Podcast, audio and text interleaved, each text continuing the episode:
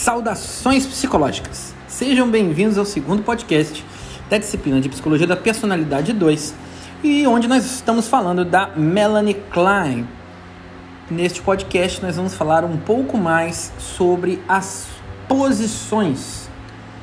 Vamos também falar sobre os mecanismos de defesa a partir da perspectiva da Melanie Klein.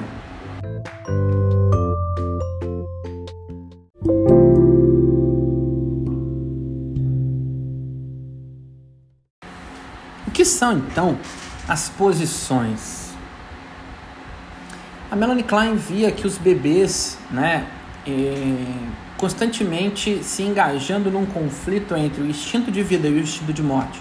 Aquilo que eu disse antes no outro podcast, o seio bom e o seio mal, amor e ódio, destruição e criatividade, ou destruição e criação. Né?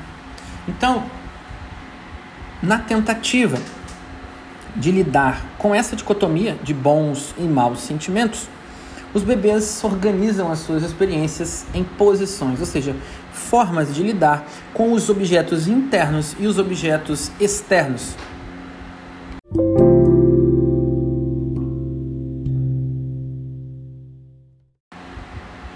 Apesar dos nomes que eu vou dizer para vocês, é, a Melanie ela descrevia duas posições básicas que ela considerava normal, embora tenha um nome meio esquisito, ou melhor dizendo, meio psicopatológico. Né?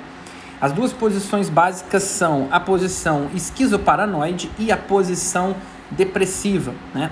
Ela preferiu escolher posição ao invés de estágio do desenvolvimento para exatamente demonstrar que essas posições poderiam se alternar dentro de um período de tempo a coisa podia mudar, né?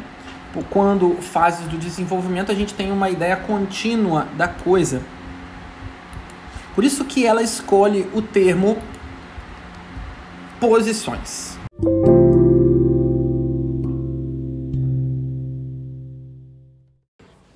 Falando sobre a posição esquizoparanoide, então, eh, durante os primeiros meses de vida, o bebê vai entrar em contato com o seio bom e o seio mau.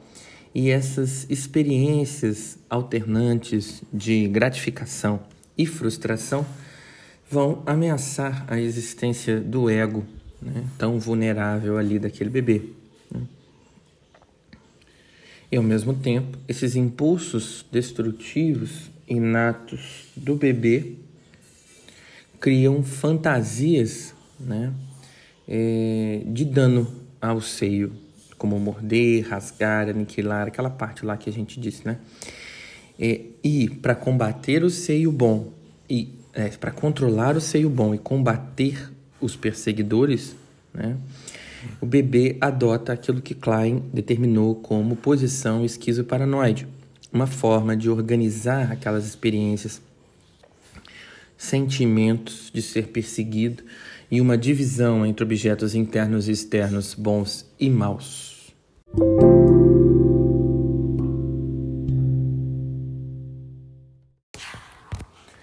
E nós temos também a, a posição depressiva, né? onde em torno dos 5 ou 6 meses o bebê vai começar a ver os objetos externos como um todo né? e a entender que o bom e o mal podem existir na mesma pessoa. E é nesse mesmo período que ele desenvolve uma consciência realista da mãe, né? Ou seja, o que, que a mãe vai fazer ali. Ele reconhece que a mãe é uma pessoa boa, mas também às vezes age de maneira má. Então o ego começa a amadurecer né? até certo ponto em que consegue eh, tolerar os próprios sentimentos depressivos. Então, temendo uma possível perda, o bebê deseja proteger a mãe, e mantê-la afastada de perigos, de suas próprias, digamos, forças destrutivas, né? Então, é, ele vai tentar controlar. Então, esses sentimentos de ansiedade quanto à perda de um objeto desejado, amado, associado ao sentimento de culpa, por querer destruir aquele objeto, é aquilo que Klein determinou como sendo a posição depressiva as crianças com posição depressiva vão reconhecer que o objeto amado e o odiado são agora um único objeto.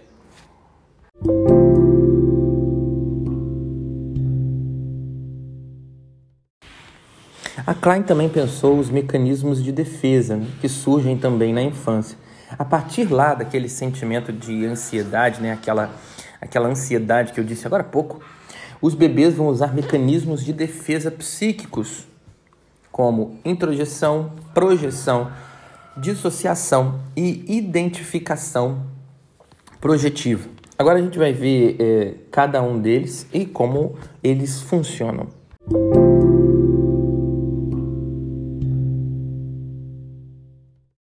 O mecanismo da introjeção. A Klein simplesmente queria dizer que os bebês fantasiam incorporar a seu corpo percepções e experiências que tiveram como objeto externo o seio da mãe. Então essa introjeção vai começar com uma primeira alimentação do bebê, quando existe uma tentativa de incorporar aquele seio a ele. Depois nós temos a projeção, né?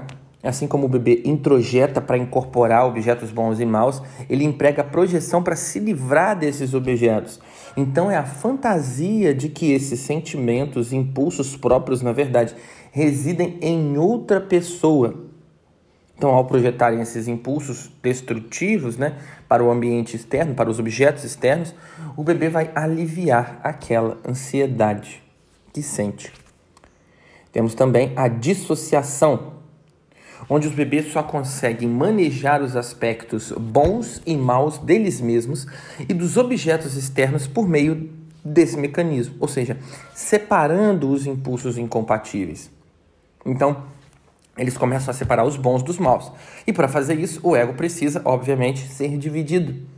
Então, os bebês desenvolvem uma imagem de eu bom e eu mal, que possibilita lidar com esses impulsos prazerosos e destrutivos com relação aos objetos externos.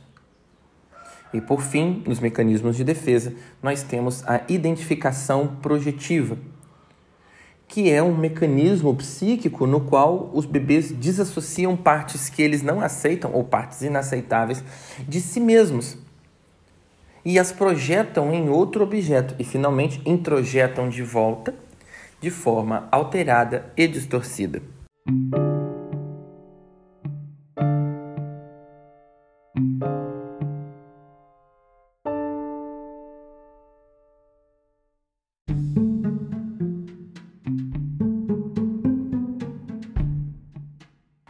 Muito obrigado para você que ficou até agora. Deu uma lida nos outros meios, nas outras fontes de pesquisa dessa disciplina, nos livros, e nós conversamos na nossa aula. Anote suas dúvidas e vamos aprofundar o nosso aprendizado na teoria das relações objetais de Melanie Klein. Muito obrigado, grande abraço, até a próxima. Tchau, tchau.